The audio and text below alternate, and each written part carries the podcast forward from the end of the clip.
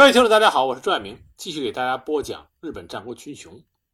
今天开始，我给大家讲讲织田信长身边的那些猛将、勇将和名将。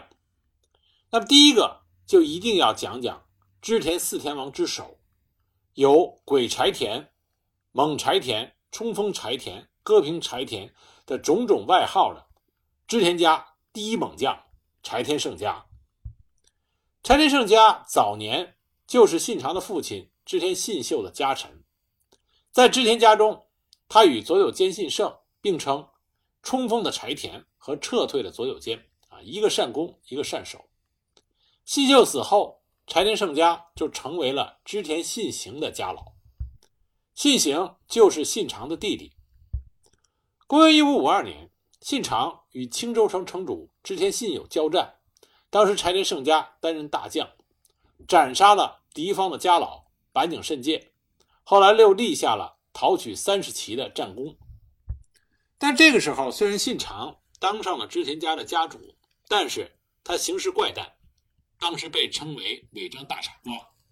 出于对织田家未来的考虑，柴田胜家是支持织田信行继承家督之位的，因此他联合老臣林通胜合谋。想除去信长，这样就爆发了织田家的内战，也就是公元一五五六年的稻盛和战。公元一五五六年，当时信长和信行兄弟俩的不和日益严重。信行在一五五六年擅自占领了信长的直辖地小木三乡。信长预估到信行一败，会持续攻占自己在川东的直属领地，所以在八月二十二日。派兵渡过了多景川，在明种构建了城寨，并且命令自己手下的重臣佐久兼胜重入住。那么隔天，因为天降大雨，使河水上涨，明种寨仅完成了外围。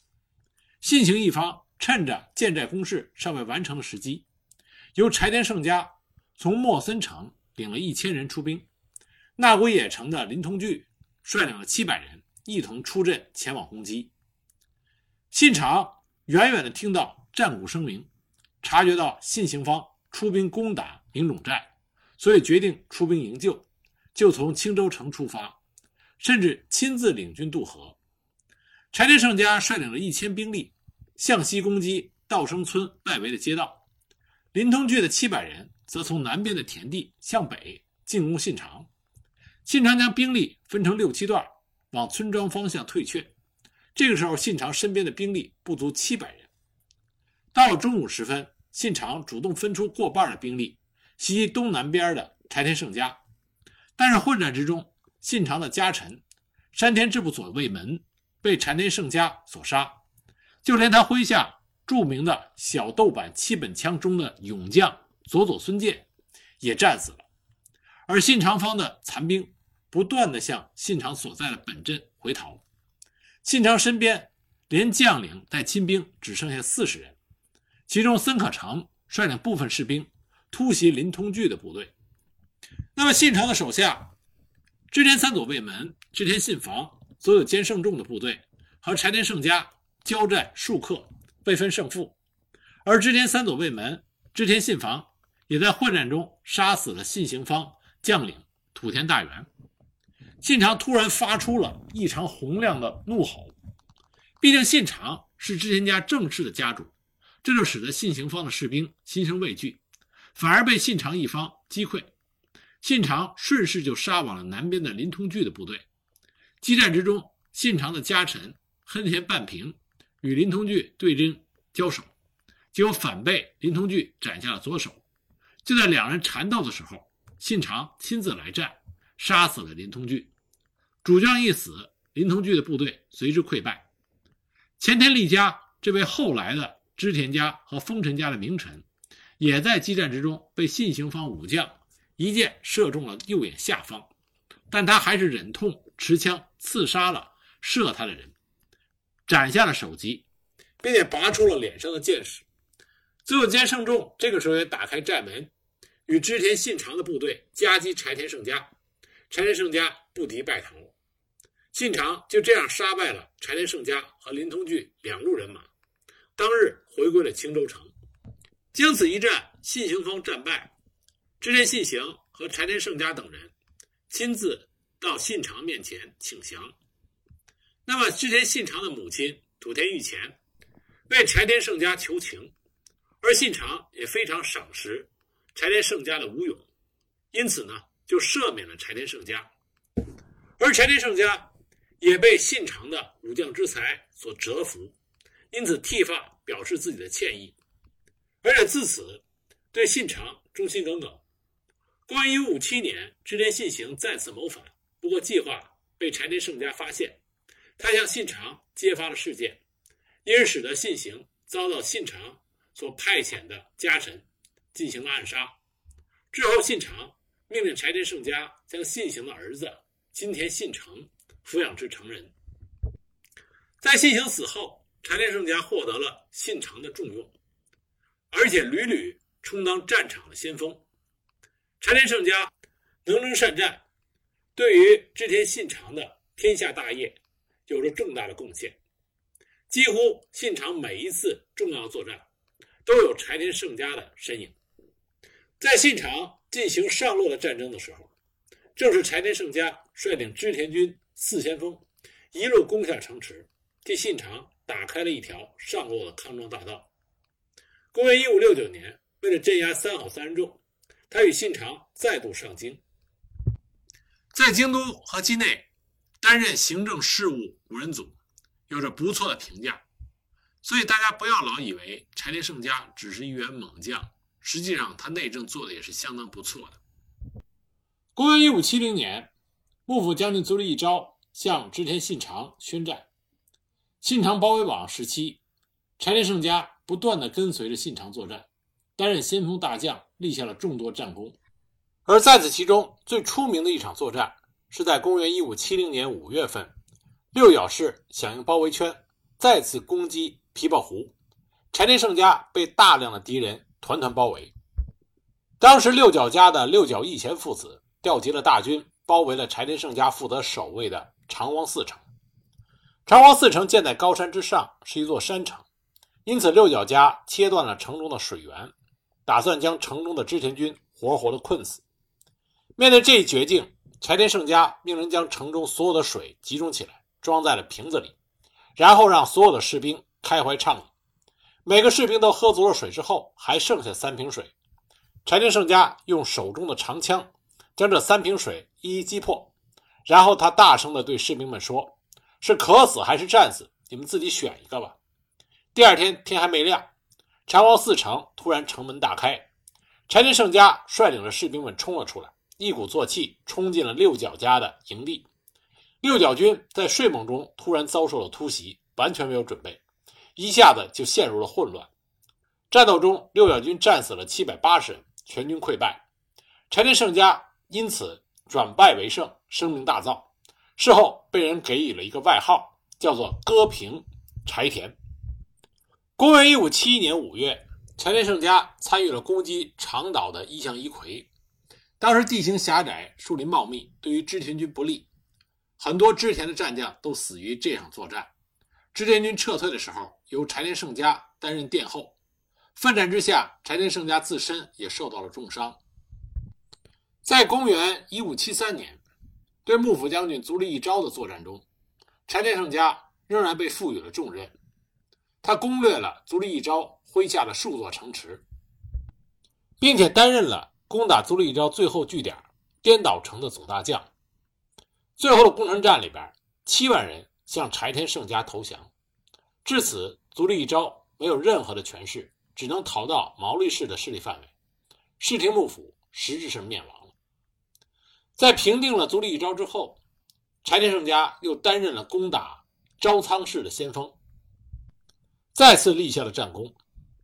公元一五七四年，第三次攻击。长岛的一向宗，柴田胜家与佐久间信胜共同指挥，最终攻陷了长岛一向宗的据点。在公元一五七五年，决定织田家和武田家命运的长筱之战中，正是柴田胜家挡下了攻入房马兰的真田信纲与真田昌辉两兄弟的突击，使得真田信纲死于火枪的射击，而真田昌辉负伤撤退，不久也伤重逝世。公元一五七六年，当信长攻下越前之后，柴田胜家获封攻略北路方面军团的总大将，下辖越前五人众，分别是前田利家、原长赖、不破光治、金森长进、佐佐成正。他被受封北路越前国国主，领有越前国八郡四十九万担和北之庄城。虽然在镇压长岛的一向一揆的时候，柴田胜家在信长的命令下采用了残忍的手段，但是在他统领越前的时候，对越前的一向宗徒却相当的宽容。胜家没收了当地一向宗徒手中的武器，重新铸造成了农具，再分配给他们。这一个政策为丰臣秀吉日后的刀手令奠定了基础。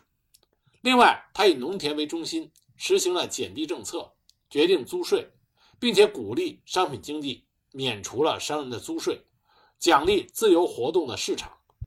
越前有条大河九头楼川，河面比较宽，当时的技术并不能架桥通过。陈胜家采用了比较特殊的方式，他把船只连接在一起，制作成舟桥，促进了两岸的交流，受到了百姓的好评，安定了民心。公元一五七七年，越后国大名上杉谦信出兵攻打加贺，柴田胜家率部迎击，双方在首曲川交战。啊，关于首曲川之战，我们之前在讲上杉家和讲信长的时候都提到过，柴田胜家和丰臣秀吉发生了战术上的冲突，结果秀吉自行率军撤退，盛家因为无法单独对抗上杉谦信而收军撤退。消息快速地传入上杉谦信的耳朵里。于是上杉谦信在夜中追击被手举川河水暴涨而困扰的织田军。当时柴田胜家做出了正确的判断，命令全军撤退，并且亲自殿后。所幸如此，织田军没有失去任何重要的将领，而柴田胜家本人也相安无事地回来了。手举川之战本身在史料里并没有很明确的记载，所以到底是否真实的发生，到现在仍然是一个谜团。手举川之战之后。上杉谦信疾病逝去，那么上杉家继承人出现了内乱。公元一五八零年，柴田胜家完全平定了在北陆地区作乱了九十多年的加贺一向一揆，这是原来越前领主朝仓氏历代都没有解决的问题。因此，柴田胜家得到了织田信长的奖赏。公元一五八一年，柴田胜家以越前众的身份参与了在京都举行的军马检阅活动。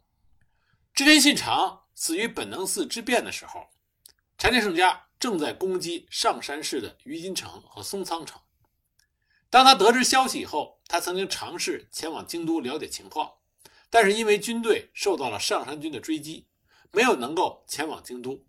他只是撤军返回了他的居城北竹庄城。本能寺之变之后，丰臣秀吉在山崎之战击败了明智光秀，但是因为织田家这个时候同时失去了。家主信长和家主继承人他的嫡长子织田信忠，因此呢，在公元一五八二年七月十六日，在尾张国的青州城召开了会议，史称青州会议。出席者为丰臣秀吉、柴田胜家、丹羽长秀和池田恒兴。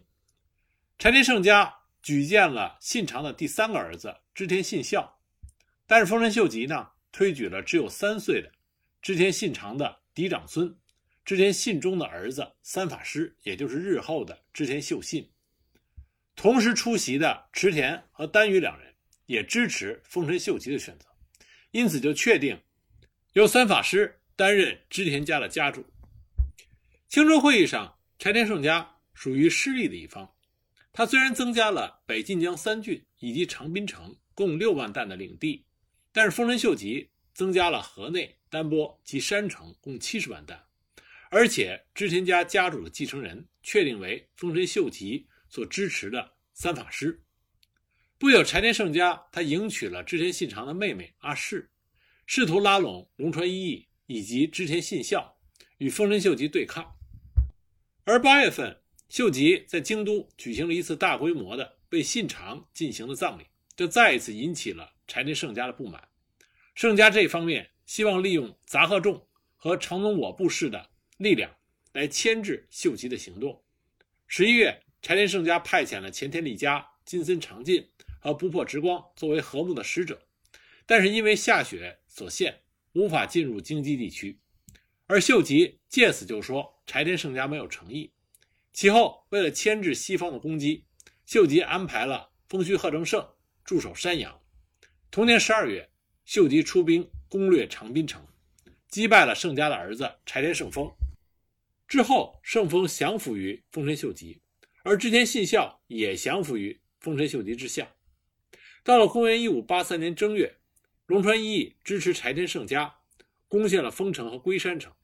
丰臣秀吉被迫退回到京都一带，而三月初，龟山城被丰臣秀吉攻陷，同时也向龙川一役的居城长岛城进行了攻击。那么，柴田胜家趁着雪融化的时候，在二月下旬从北周庄城进发，向着晋江国对丰臣秀吉出兵，于是决定丰臣秀吉和柴田胜家命运的建越合战爆发了。柴田胜家的军队在三月十二日。发动了大概三万人的军事，包括部将佐有兼胜正、金森长进、前田利家等人，到达了晋江的柳赖。而丰臣秀吉为了阻挡柴田军沿北国街道南下，在前线平原狭窄处沿着山脊建造了土垒，并且建有很深的壕沟，土垒之上建有篱墙，准备与柴田军进行持久战。三月二十七日。以丰臣秀吉为主力的部队离开了前线，进入到长滨城，双方陷入了焦灼的状态。四月二日，双方隔着长篱进行了短暂的交火。在四月十六日，一直降服于丰臣秀吉麾下的织田信孝伙同龙川一义再次起兵反叛。秀吉在次日分兵两万直接攻击他们，击退了他们，进入了大环城。到了六月九日，柴田胜家命令他的部将。佐有兼胜正突然出击，向驻守大岩山的中川清秀的部队攻击。这次突击发起的非常突然，中山清秀的部队陷入了混乱，最终清秀奋战而死。之后，佐有兼的部队再向岩岐山的高山右近攻击，右近队后退到羽柴秀长的本阵阵地。这个时候，佐久间胜正的部队已经深入到丰臣秀吉的军中，四面为秀吉军包围。柴田胜家给佐久间胜正的命令是：一旦获胜，立刻归回本阵。但是胜正没有理会，部队仍然驻扎在大岩山当中，并且他还摆宴庆祝。而秀吉知道了中川清秀战死和据点被占领的消息之后，立刻从大环城出发，他的行军速度非常的快。在五个小时中行走了五十二公里，这就是日本战国史上非常有名的美浓大返还。在急速行军之后，丰臣秀吉直接就向佐久间胜正的部队发起了攻击，而佐久间胜正措手不及，在丰臣秀吉的攻击下，迅速的就崩溃了。那丰臣秀吉立刻就乘胜追击，佐久间军的崩溃产生了连锁的反应，导致了柴田军的全面崩盘。而这个时候，柴田的麾下大将前田利家、金森长进被迫撤离了战场，最终柴田胜家只带着几百残兵逃回了北周庄城。紧接着，丰臣秀吉就率领大军，团团包围住了北直庄城。柴田胜家在他临死之前，原谅了前田利家在建越会战中不出手相救的举动，让前田利家和他自己的家臣们去追随丰臣秀吉。但他的手下有很多家臣，愿意随柴田胜家共赴黄泉。于是胜家就在城内召开了他最后的酒宴。在酒宴结束之后，胜家叫自己的妻子阿市带着三个女儿出城投降秀吉，但是阿市坚决反对，只将三个女儿送出了城，自己则留下与他的夫君共存亡。最后，柴田胜家和阿市在家臣的陪伴下。携手走上了天守阁。柴田胜家的辞世句是“夏梦无常一世明，杜鹃七鸣胜于萧”。然后柴田胜家命人撤去了天守阁的梯子，面向着丰臣秀吉的部队高喊：“你们好好看着胜家大人的死吧！”随后，柴田胜家先将阿市杀死，然后将侍女和追随他的家臣们先后杀死，最后他亲自拔刀切腹。拉出自己的五脏六腑，抛向了丰臣秀吉的士兵。看到这一情景的家臣们，立刻就点燃了藏在天守阁中的火药，将天守阁和柴田胜家共同爆破。最终也没有让丰臣秀吉的军队得到柴田胜家的首级。柴田胜家之勇，在整个日本战国历史中，都找不出几个可以与之比肩的。但是论起谋略来，他比起丰臣秀吉还是差了很多。所以最终在丰臣秀吉面前，他满盘皆输。战国时代西洋的传教士路易斯·弗洛伊斯对于柴田胜家的评价是这么说的：“他是信长最信任的两个将领之一，勇猛果敢，戎马一生。他本人信仰佛教禅宗，却不排斥其他的宗教。对于传教士在自己领地内的传教活动持开放态度，完全不干涉。因为勇猛的性格和作战方式，他有‘鬼柴田’、‘破平柴田’等称号。”柴田胜家是当之无愧的织田家第一猛将。